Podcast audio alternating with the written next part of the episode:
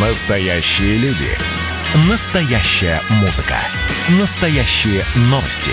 Радио «Комсомольская правда». Радио про настоящее. 97,2 FM. эм. Союзное государство. Картина недели. Здравствуйте, я Екатерина Шевцова, и это «Картина недели». В ней я рассказываю о том, что произошло важно в союзном государстве. Летний университет союзного государства открыт.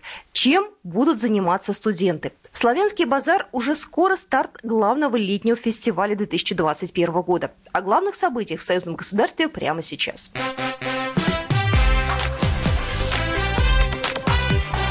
Главное за неделю.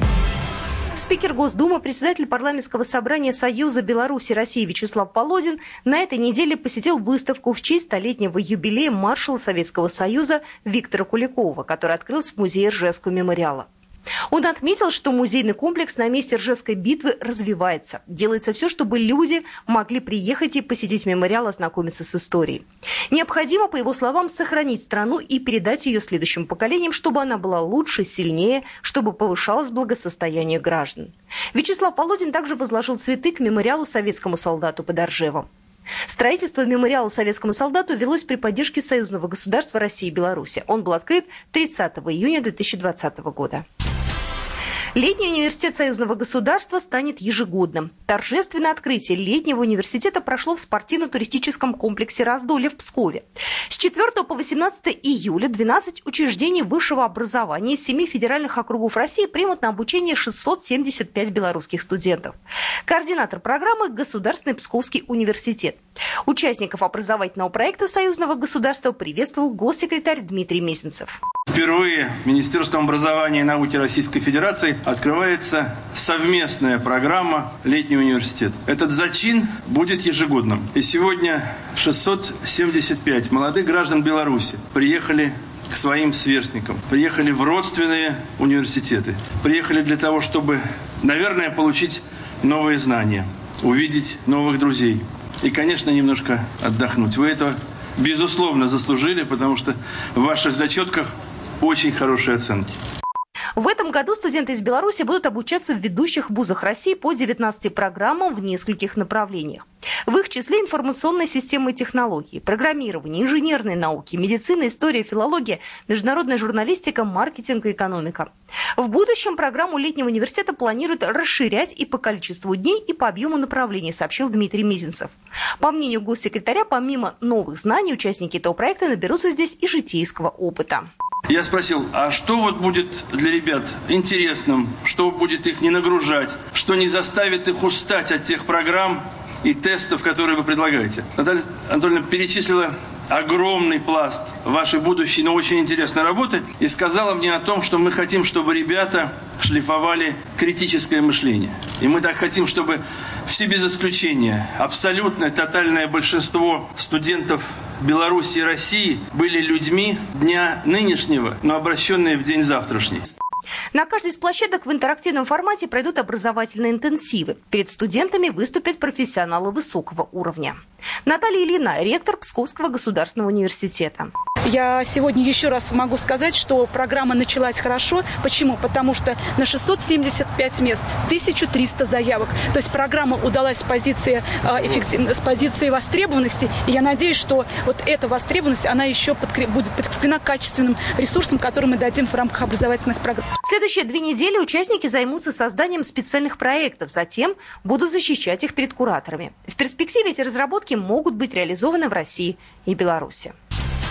Депутаты Национального собрания Беларуси на этой неделе в формате видеоконференц-связи участвовали в пленарном заседании парламентской ассамблеи ОБСЕ, сообщает Белта.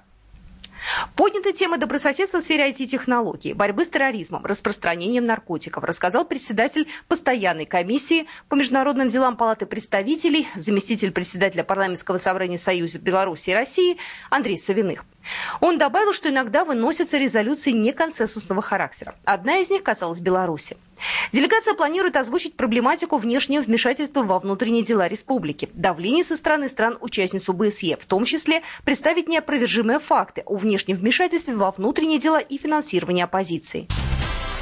Обвинения со стороны Литвы и стран Европейского Союза в адрес Беларуси в оказании содействия потоку нелегальных мигрантов на Запад нелепы и смехотворны. Об этом на этой неделе заявила директор Департамента информации и печати МИД России Мария Захарова, сообщает ТАСС. К сожалению, продолжил официальный представитель дипведомства, не оправдались ожиданий, что у Брюсселя, в частности у Литвы, найдется не то чтобы совесть, о которой можно уже не говорить, но хотя бы какой-то здравый смысл не развивать эту тему в контексте Беларуси, учитывая, что западные страны, которые являются прямыми виновниками массового исхода беженцев из стран Ближнего Востока и Северной Африки, натворили на миграционном треке. Дипломат напомнил, что Беларусь является одним из мировых лидеров в борьбе с торговлей людьми и нелегальной миграцией и продвигает полезные инициативы в международных организациях. На этой неделе министр энергетики России и Беларуси Николай Шульгинов и Виктор Каранкевич в Москве обсудили единый энергорынок наших стран. Об этом сообщили в пресс-службе российского ведомства. В соответствии с программой союзного государства объединенный рынок электрической энергии заработает с 1 января 2024 года посредством торговли между уполномоченными организациями. А с 1 января 2027 года предусмотрен переход к более глубокой интеграции в электроэнергетической сфере, сказал Николай Шульгинов. Ранее посол Беларуси в России Владимир Семашко говорил, что вопрос единого энергорынка требует более глубокой проработки, а поэтому реализовать проект быстро не получится. Возможно, на это потребуется 3-4 года. На базе Уральского государственного горного университета на этой неделе состоялось торжественное открытие уникальной учебной аудитории «БелАЗ». В церемонии приняли участие министр промышленности Беларуси Петр Пархомчик, заместитель министра промышленности и науки Свердловской области Игорь Зеленкин, ректор Уральского государственного горного университета Алексей Душин. В рамках развития стратегического партнерства с университетом завод «БелАЗ» сделал серьезный шаг модернизации учебного процесса, предложив студентам обучаться практическим навыкам по управлению управлению и обслуживанию техники БелАЗ, не покидая учебных стен университета. Масштабное союзное событие, восьмой форум регионов Беларуси и России, хотя и состоялся на прошлой неделе, на этой мы все же продолжаем подводить его итоги. Это и понятно, потому что сейчас можно в спокойном ритме обдумать планы, отшлифовать параграфы контрактов и приступать к реализации договоренностей. И еще планировать новую встречу. Девятый форум регионов Беларуси и России планируют провести в Гродно. Уже сейчас идут переговоры по этому мероприятию. Уточняется и тема возможности региона принять российских гостей комментирует председатель Гродненского облсполкома Владимир Караник.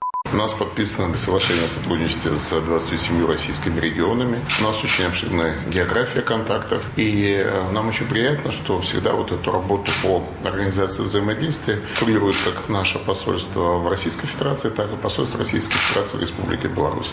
Посол Российской Федерации в Беларуси Евгений Лукьянов также посетил Гродно. Поездка в город на реке Неман стала первой для дипломата, который относительно недавно возглавил дипмиссию Российской Федерации в Беларуси.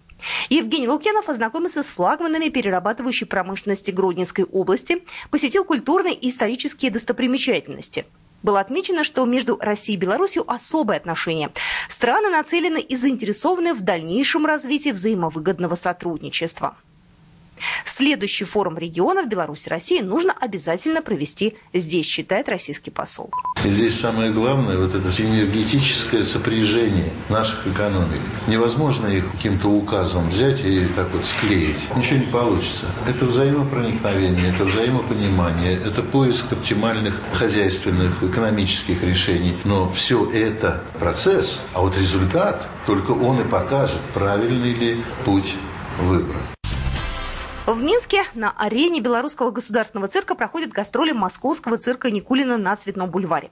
Они приурочены к столетию Юрия Никулина. Это, безусловно, совместный проект, ведь его афишу представлены и номера известных белорусских артистов.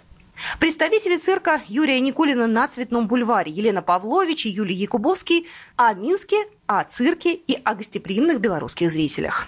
Белоруссия просто супер поставщик прекрасных артистов в Россию. Цирк, вот новое здание, ну, конечно, вот великолепно в том, что, во-первых, есть два манежа. Это такое вот для артистов подспорье, потому что всегда не хватает времени для репетиции. Это оркестр бесподобный. Оркестр – это отдельный респект, потому что такого уровня оркестр в цирке сохранить. Потому что живой звук – это живой звук. Причем на таком уровне, господа, там люди реально играют музыку Витебск готовится к проведению фестиваля «Славянский базар». Центральное событие «Славянского базара» – конкурс исполнителей, конечно, гала-концерт.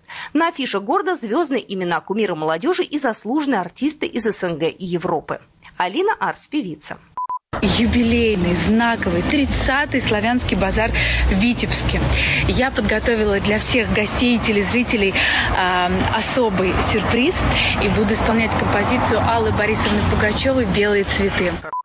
До фестиваля осталась неделя, пока артисты готовятся, город украшает к празднику. В Витебске высадили почти 900 тысяч цветов. Славянский базар поддержит около 5 тысяч гостей из 33 стран. На 80 площадках под открытым небом выступят уличные музыканты, актеры и танцоры. О том, что ждет зрителей, рассказал Глеб Лапицкий, директор фестиваля «Славянский базар».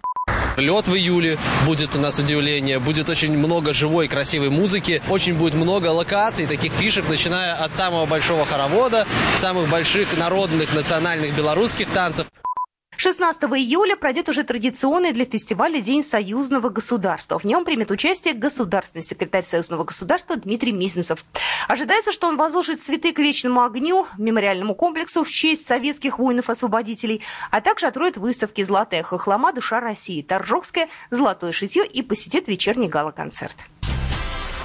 Шестой фестиваль документального кино стран СНГ Евразия Док в этом году пройдет с 27 сентября по 1 октября в Минске и Смоленске. В фестивале принимают участие как известные, так и начинающие кинодокументалисты из Азербайджана, Армении, Беларуси, Германии, Италии, Казахстана, Молдовы, России, Таджикистана, Украины и Эстонии. В 2021 году фестиваль Евразия Док проводится при поддержке Межгосударственного фонда гуманитарного сотрудничества государств-участников СНГ. Подача заявок на участие в шестом фестивале Евразия Док до 10 августа 2021 года. Программа произведена по заказу телерадиовещательной организации Союзного государства. Картина недели.